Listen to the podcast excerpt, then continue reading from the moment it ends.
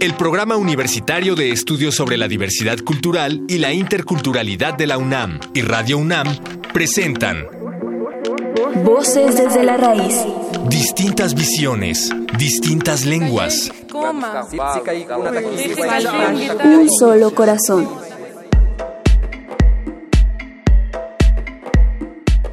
En el marco del octavo Festival de Poesía Las Lenguas de América Carlos Montemayor, celebrado el 11 de octubre de 2018, Humberto Acabal, poeta en lengua maya, entrevista a David Huerta, poeta en lengua española.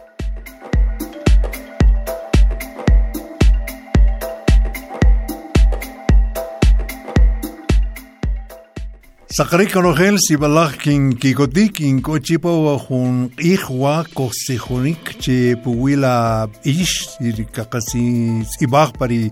Konogel ibakobalil chua yukun abyala. Rinubi Humberto Akabal inko chi kenchihoni hubi ruri kachalal David Huerta. Sibalak maltiosh kohtata bejalak Buenos días, buenas tardes, buenas noches. David, qué gusto me da volver a verte. No te imaginas que cuando me enteré que iba a saludarte de nuevo, wow, es que en serio nos saludamos brevemente porque en esos días habían tantas cosas y tú siempre has sido un personaje muy querido, así que no se podía uno quitarte de, de tu medio. Pero estaba recordando que fue hace 20 años que, que, nos conocimos y de verdad me da muchísima alegría verte bien, trabajando, sí. con entusiasmo, porque pues a lo largo de 20 años, que puede ser tan corto, como diría el tango, eh, por el otro lado, pues también es demasiado tiempo. ¿Cuántos amigos en ese periodo Sí. ya no están entre nosotros? Así que es una verdadera alegría eh, verte. Cuéntame, ¿cómo estás? Bueno, lo mismo digo, Humberto, estoy muy contento de platicar contigo, de conversar, platicar, como decimos los No, mexicanos. no, no, nosotros también decimos Ustedes igual. también, somos el mismo país en muchos Claro, sentidos. claro, claro. Y además un país muy variado y todo esto, ¿no? Mira, yo estoy bien, he seguido escribiendo mis poemas, haciendo un poco de periodismo y eh, dedicándome de un tiempo a esta parte con mucha regularidad a la a la universidad, a dos universidades. Doy clases en dos universidades públicas. La Nacional Autónoma de México, nuestra querida UNAM, que es la ¿Cómo que ahora nos da Sí, sí, sí, hospitalidad nos convoca. nos convoca y nos da hospitalidad eh, a través de tu programa de interculturalidad. Eh, Juan Mario Pérez, hola, eh, por donde estés, eh, y sus colaboradores. Y también doy clases en una universidad eh, que se llama Autónoma de la Ciudad de México. Ajá. Es decir, la nacional, la hermana mayor, y la de la ciudad, la hermana menor y mucho más joven. Así es que el trabajo de la literatura, el trabajo del periodismo, de la poesía fundamentalmente, se ha venido a complementar. A mí me da mucho gusto que así sea con la con las clases universitarias. Y, y te hago ver una cosa que realmente a mí me da mucha satisfacción. En la Facultad de Filosofía y Letras, donde tengo mi cátedra, mi clase de se llama Poesía en Lengua Española, precisamente, ¿Cómo no? este me, me dieron eh, el lugar que me, que me han dado esta cátedra es una pequeña clase de una, una clase de asignatura eh, optativa. Una es una materia muy pequeñita pero que yo ah, do- doy con muchos con muchos este, con mucho entusiasmo. En, en la facultad saben perfectamente bien que yo no tengo título universitario pero hay en los reglamentos, en las leyes internas de la facultad, una cláusula muy simpática, y que yo agradezco que exista, que se llama dispensa de título. Ah, qué caray. Entonces, eh, alguien que como tú, como yo, hemos trabajado tanto en, en- en publicando, escribiendo, viajando, eh, en, en tantas cosas que hemos hecho a lo largo de la, de la vida, ya somos sesentones, ¿verdad? Sí, no, Es- no, no, sí, ya claro, ya nos comimos medio siglo. ya nos comimos un, poco- medio siglo y un poquito más, mano. Entonces, después de tanto mover el abanico, después de tanto camino andado, pues ya uno tiene un material que puede presentar para decir, esto sé hacer. Pueden reconocerlo como si fuera el equivalente de un título profesional. Y en la Facultad de Filosofía y Letras de la UNAM dicen, sí, esto puede equivaler a un título profesional, adelante, puedes dar clases. Estoy de clases desde el año 2010, muy contento. Así es que, así es que escribir, eh, dar clases, estar con los amigos, conversar como ahora contigo, y esa es mi vida, es una vida muy sencilla, muy, muy arraigada en la gran Ciudad de México. Eh, a veces hay algunos viajes, no como antes. Sospecho que tú sí eres muy, muy, muy magallánico, muy viajero. Yo me he vuelto un poco poltrón y sedentario. No, pero mira, qué, qué, qué descubrimiento para mí esto que tú me cuentas y aparte de esto, pues sí, la UNAM tiene que ser una universidad de vanguardia para tener esas dispensas dentro de sus cláusulas. No hay una rigidez. Eso me parece fantástico. Imagínate, ¿sí? No, no, no. Imagínate el caso este con tu experiencia, tu trabajo, porque aquí hay una cosa los que nos dedicamos a este oficio, pues hombre, eh, estamos siempre actualizándonos, leyendo, enriqueciéndonos y a cambio de, nada, porque eso sencillamente es voluntad. Y que después te aprovechen y te den esa posibilidad. Yo me imagino que tus alumnos deben sentirse afortunados. ¿Cómo los ves tú? Pues mira, a mí me han, me han criticado, me han, me han reprochado que los idealizo mucho, porque siempre hablo de, hablo de los chicos y los muchachos y entonces parece que hablo de unas criaturas perfectas y celestiales y no lo son tanto, ¿eh? A veces dan ganas de darles una patada en la espinilla, pero, pero los quiero mucho. No, nunca faltan en el grupo dos o tres muchachos, a veces más, a veces casi todo el grupo, llenos de curiosidad, llenos de preguntas que salen a la más temprano que tarde y que son preguntas que a veces me ponen en aprietos, Humberto, porque me hacen preguntas de esas que tienen la apariencia de ser formulaciones muy sencillas, pero que van al centro de la cuestión sobre la poesía, ¿no? Eh, el otro día un muchacho que escribe me preguntaba, pero ¿cómo puedo saber yo que ya soy poeta? ¿Quién me dice eso? ¿Lo sé yo mismo? ¿Me lo van a decir de fuera? Y yo traté de explicarle cómo hay una especie de fenómeno sociológico que uno es poeta cuando la comunidad de los poetas lo acepta como, como su igual, como su semejante. Ese es el momento. Quizá tiene poco que ver con la literatura y todavía menos con la calidad de lo que uno escribe. Es una aceptación dentro de una comunidad, dentro de una tribu, dentro de un grupo. Así es la cosa.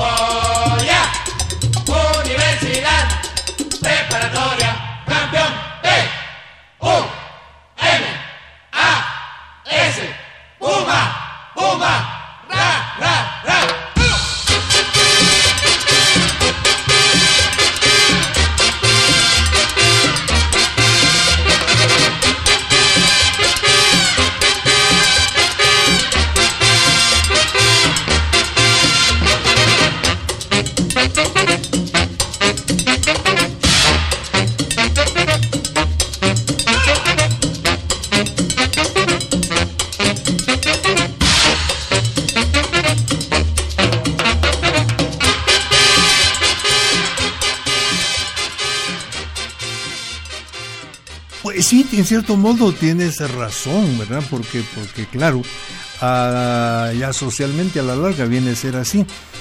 Pero a mí me surge ahora una pregunta, y esto sí va un poquito más lejos. ¿Cómo es que tú descubriste tu pasión, tu vocación por la poesía? Porque mm, yo siento, no sé, no, no, seguramente no en todos los casos será igual, que hay un llamado y según tú, ¿quién te llamó? A ver, eso es, eso es una pregunta bárbara, formidable. Mira, yo tuve la fortuna de crecer entre escritores, periodistas, muchos de ellos eran también militantes políticos, y entonces em, cuando me preguntan, no lo, no lo estás haciendo ahora, pero yo quiero, quiero abordar este tema para ver si llego a la respuesta que tú me pides. cuando me preguntan cómo fue tu acercamiento a la poesía, yo suelo contestar, primero conocí a los poetas en persona y muchas veces después conocí sus poemas. Y hay un ejemplo que a mí me resulta muy simpático y que me, me, incluso cuando, lo, cuando hablo de ello me dan como nostalgia de mi infancia. Y es el caso de Nicolás Guillén, el gran poeta cubano, a quien este, yo conocí primero personalmente eh, en la casa, era amigo de mi padre, amigo de mi madre, y debe, debe haber sido él quien, quien dejó en la casa un disco de aquellos discos viejos grandes de 33 Ah, revoluciones sí, por sí, minuto, sí, ¿te acuerdas? Claro, claro. Tienes la edad para recordar No, como por yo supuesto que esos no. discos grandotes, ¿no? Ajá. Les decían tortillas negras, ¿no? Ah, enormes. Bueno, ese disco estaba allí. Yo sospecho que lo dejó Nicolás en la casa y yo lo oía verdaderamente fascinado. ¿Qué edad tenías eso? Pues era un chiquillo de 6, 8 años y entonces 9 años, ponle, y entonces lo escuchaba y me encantaba eso que tú dices tanto, el tono, la voz de Nicolás Guillén, que era magnífico eh, decidor de sus poemas. Entonces, por ejemplo, decía, eh, yo soy Yoruba, soy Lucumí, eh, Congo Mandinga Carabalí, escuchen amigos mi son que dice así. Yo decía, esto es, son, son ritmos incantatorios, parece una invocación. Mira, eh, me, lo- me aprendía de memoria los poemas y no se me han olvidado muchos de ellos porque me entraron por el oído. Claro. Eso fue muy importante y yo creo, ahora sí, para tratar de responderte, que es por el oído por donde llega el ese llamado. Es un llamado en voz alta, Humberto. Es decir, alguien nos llama, no desde las páginas de un libro también, pero sobre todo. Y entonces yo creo que lo que había en la poesía de Nicolás Guillén y en muchas lecturas en voz alta de los poemas que, que componían esos amigos poetas, me llegó por el oído, ¿sí? Y dije, muchas veces dice uno, no sé qué quiere decir esto, pero suena muy bello. Ajá. Y entonces, después uno ya eh, con detenimiento ve qué fue lo que pasó ahí y entiende las, las, figuras, las metáforas, lo que, todo lo que haya que entender. Pero primero está una sensación de, hechizo, de fascinación, de, de, de- de encanto, ¿no? ¿Qué, qué- sí, no, extraordinario eso, extraordinario. Te lo preguntaba porque no todas nuestras, nuestras experiencias son iguales y esa es tal vez la maravilla de ese mosaico que hay en el mundo acerca de la literatura. Yo solo me recuerdo de una frase de Nicolás Guillén. Cada vez que se había que hacer una foto, él siempre decía, eh, señores sonrían y después vuelvan a su estado natural. que, que ese- Sí, sí, sí. era gracioso en eso, ¿no? Fíjate que ahora que, que cuentas una broma tan, tan bien, tan bien perfilada, tan bonita, recuerdo a un guatemalteco muy querido que vivió tantos años en nuestro país, Augusto Monterroso, Ah, sí, que claro. tenía ese, Sí, sí. ese sentido del humor muy afilado. No, era ingenioso. Yo, en cuanto puedo, y a ver si, si no se enojan los poetas, porque luego los poetas en los, en los festivales como este regalan los libros, y yo les digo, como decía Augusto Monterroso, Tito Monterroso, poeta, no regales tu libro, destrúyelo tú mismo. Entonces, no, no, no, exactamente. Hemos recibido mucho de Guatemala, ahora te recibimos a ti con los brazos abiertos. No, hombre, Humberto, bueno, por a mí déjame Entonces, después, no, muchísimas gracias. Yo los admiro mucho, yo el, el, eh, afortunadamente pues sí eh, tuve contacto con la literatura mexicana desde muy pequeño y ahora tengo la suerte de contar con varios amigos, me siento afortunado, pero como no se trata de mí, sino que se trata de ti en, este, en esta oportunidad tan valiosa, ah, eso significa entonces que ¿a qué edad hiciste tu primera publicación? Bueno, eso ocurrió hace ya oh, más de 50 años, Ah, caray. imagínate. Eras bien joven cuando publicaste. Sí, debe haber tenido 16, 17 años. En la Facultad de Filosofía y Letras había una eh, publicación que sí existe aún, que echó a andar la maestra Margot Glantz, una maestra muy querida en la facultad, escritora también, hija de un poeta ruso que se llamaba Jacobo Glantz, amigo de mi padre. Y eh, ella echó a andar esta revista que se llamaba Punto de Partida. Y la frase, la- así se llama la revista, se llama así todavía, se publica. Eh, quiere decir punto de partida, los primeros pasos literarios de los estudiantes universitarios Ah, que qué publican aquí. Entonces, ella me publicó antes que nadie un puñado de poemas, eh, un par de veces en la revista Punto de Partida, cuando yo tendría 16 o 17 años. Y muy pocos años después, la misma Universidad Nacional publicó mi primer libro en el año de 1972. Pero yo escribí a Humberto desde los, eh, ¿qué será? Desde los 12 o 13 años, yo Ah, creo. caray, sí, sí, sí. Sí, este, eh, pero con mucha timidez y con mucha inseguridad, pensando, ¿cómo es posible que yo me atreva a hacer esto que tanto admiro en los libros? ¿No? De Carlos Pellicer, de mi, de mi, de mi padre mismo, de Octavio Paz, este, de Salvador Díaz Mirón, de eh, tantos poetas, Ramón López Velarde, ¿cómo yo voy a hacer lo que hacen estos señores? Y, entonces algo nos, nos empuja y nos dice, a ver, pon una palabra detrás de la otra, a ver si sale algo, pero no se lo enseñes a nadie. Hay un proceso gradual muy, a veces un poco penoso, difícil, ¿verdad? Y moví mis enérgicas piernas de caminante y al monte azul tendí, al monte azul. Cargué la noche entera en mi dorso de Atlante, cantaron los luceros para mí. Amaneció en el río y lo crucé desnudo y chorreando la aurora en todo el monte era el sabor sombrío que da el cacao crudo cuando al mascarlo muelen los dientes del tapir. Pidió la luz un hueco para saldar su cuenta.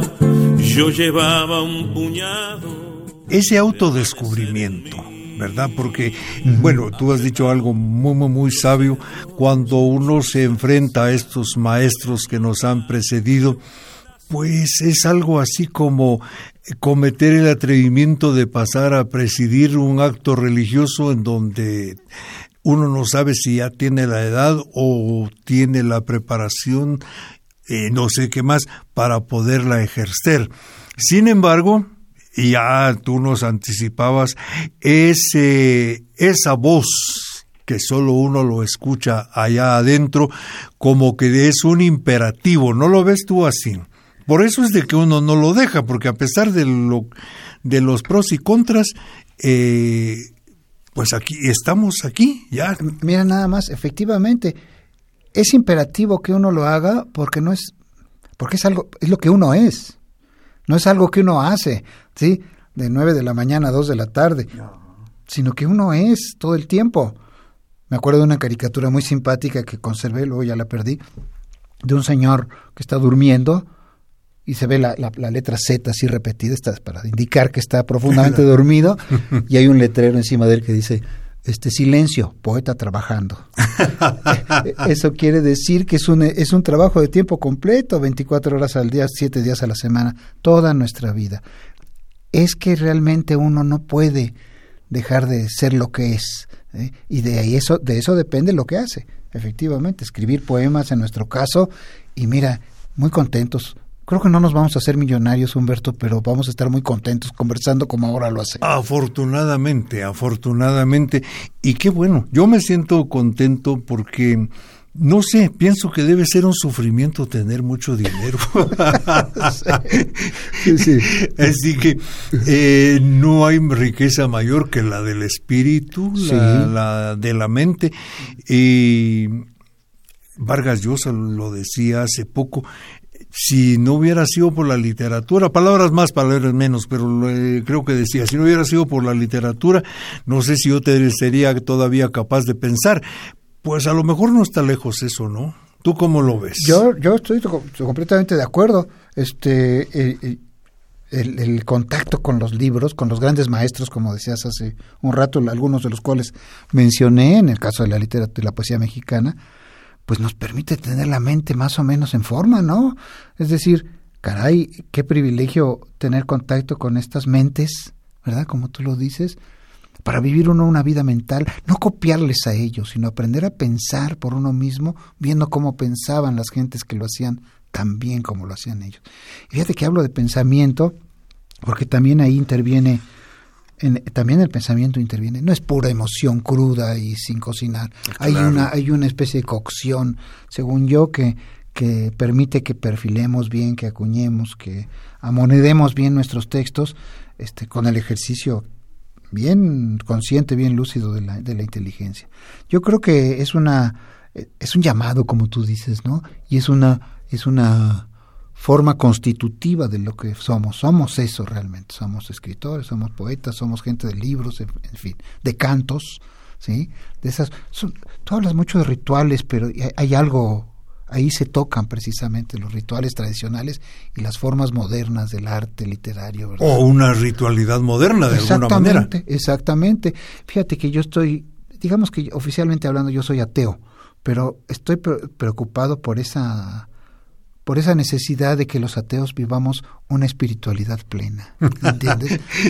pues claro, no hay espiritualidad mayor que la, propia poesía. Exactamente. Entonces por ahí vamos acercándonos a la poesía precisamente. Eh, sí, sí, sí. No, no, en ese caso estoy totalmente de acuerdo contigo. ¿Qué has escrito últimamente? ¿No tienes algo por ahí a mano como para saber que, claro que sí, que algo este, reciente hay? Mira, tener una idea porque es porque tú eres muy prolífero realmente. Bueno, sí, mira, he estado a mí me gusta mucho escribir y no nada más me gusta escribir, sino que me gusta escribir mucho. Entonces, sí, exactamente. Exactamente. Mira, aquí te voy a leer una pequeña imitación de Ramón López Velarde. Ajá. Este, bueno, a estas alturas ya te puedes dar tú la licencia de decir eso. que en realidad es en cierta, en alguna forma volver a la vista atrás y decir, ¿con quién aprendí? Ajá. Con estos maestros. Voy a hacerles estos homenajes, dejando bien claro que no soy como ellos, ¿no? Entonces voy a leerte unos cuantos versos de, este, de esta serie se llama Cuaderno de Jerez. Dice, mañana en que tu espíritu lustral perfumaba mi ardiente cabezal, yo me desperezaba con la unánime certeza de un vivir impuro, exánime. De la noche y sus ásperos polígonos eran mis vicios ávidos epígonos. De tus pupilas diurnas recibí una liturgia, mirra y benjuí, y en tu manto benigno e inconsútil reconciliéme con mi vida inútil. Qué precioso, ¿eh? Pues es una, es una, es un eco de las lecturas mías de, López Velarde a lo largo de toda la vida. Hace más de medio siglo estamos leyendo a López Velarde. No, no, pero... y, y, siempre se encuentran cosas nuevas, ¿verdad? No, pero bueno, tú tienes un manejo de lenguaje extraordinario, tienes una limpieza maravillosa. Gracias, Humberto. Eso es impresionante. Y, es, y, esta experiencia de escucharlo con tu propia voz le da también ese añadido que solo se lo puede dar el autor, y en este caso tú, porque tiene su propia cadencia. Y, y tiene su propio aliento. Mira tú esto, eh, que, eso es lo que queda eh, pienso, del poeta en su obra. Eh, ese aliento, esa, su, esa manera muy particular tuya de decirla, de expresarla y de exponerla. Claro. Ha sido maravillosa realmente esta oportunidad, David, de compartir contigo, platicar. De verdad, yo me siento muy satisfecho. Me has eh, recargado de energía, de que eso es, te lo agradezco infinitamente. Ha sido muy, muy hermoso este reencuentro, Humberto. No, no, no, fantástico. Y pues bien, David, entonces hemos sido partícipes de un festival en la que afortunadamente quedó nuestro recuerdo. Sí, mira, fue una experiencia maravillosa porque pudimos conocer gente nueva, reencontrarnos con viejos amigos y colegas como tú mismo, Humberto, y bueno, eh, las lecturas poéticas fueron una oportunidad de asomarse a la riqueza espiritual de nuestra América. Ha habido siempre tragedias, por desgracia, eh, pero también obras muy, muy nutritivas, muy hermosas, ¿no? La gente puede, pudo constatarlo en esa lectura de la sala de Zahualcoyotl del pasado 11 de octubre. Entonces, eh, que se hagan más cosas así, que, que se hagan bajo, bajo, el amparo de la universidad, de las instituciones de educación, me parece formidable. Muchas gracias, Humberto. No, yo creo que esto es eh, eh, una oportunidad maravillosa porque pues estamos los que ya vamos buscando la puerta de salida porque el encuentro pues es lo que ha buscado, voces eh, nuevas, jóvenes, alternando con adultos. Eh, no, yo creo que esto realmente, lo que hace la universidad es, eh, es muy visionaria. Sí. Y ojalá continúe con eso. Qué bueno, muchas gracias Humberto. No, no, no, un abrazo pues David.